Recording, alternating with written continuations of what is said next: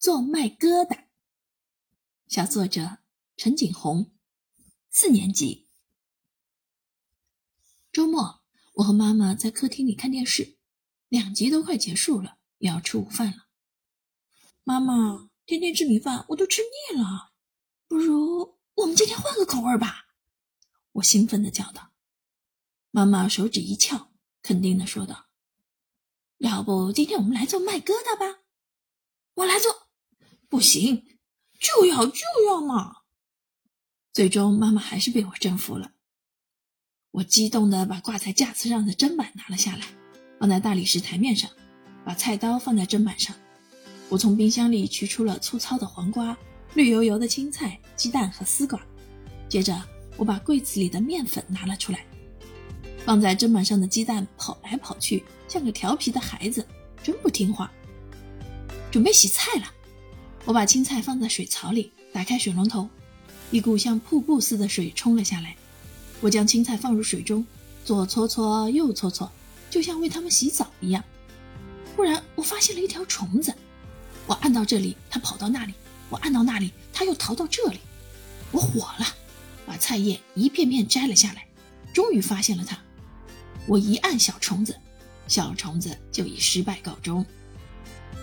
我把洗好的菜放在砧板上，紧紧握住菜头，然后一刀一刀的切，像个机器似的。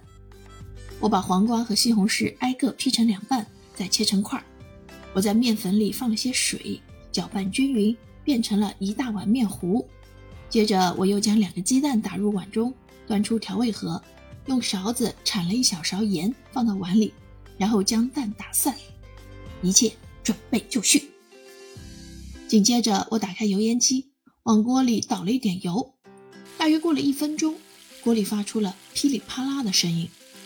我用菜刀将青菜、黄瓜、丝瓜放入锅中，这一次声音更大了。我急忙往锅里倒了一点清水，盖上锅盖，响声立马消失了。锅盖真有点像盾牌。我打开盾牌，将这碗鸡蛋液淋了上去，鸡蛋一下子就成了型。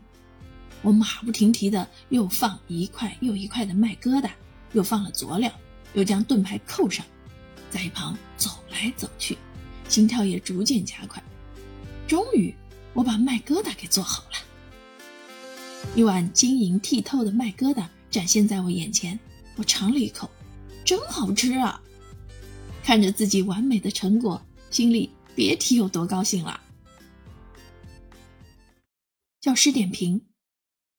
小作者能深入生活，拥抱生活，并且将自己的所作所感具体生动地表现出来，这一点是非常难能可贵的。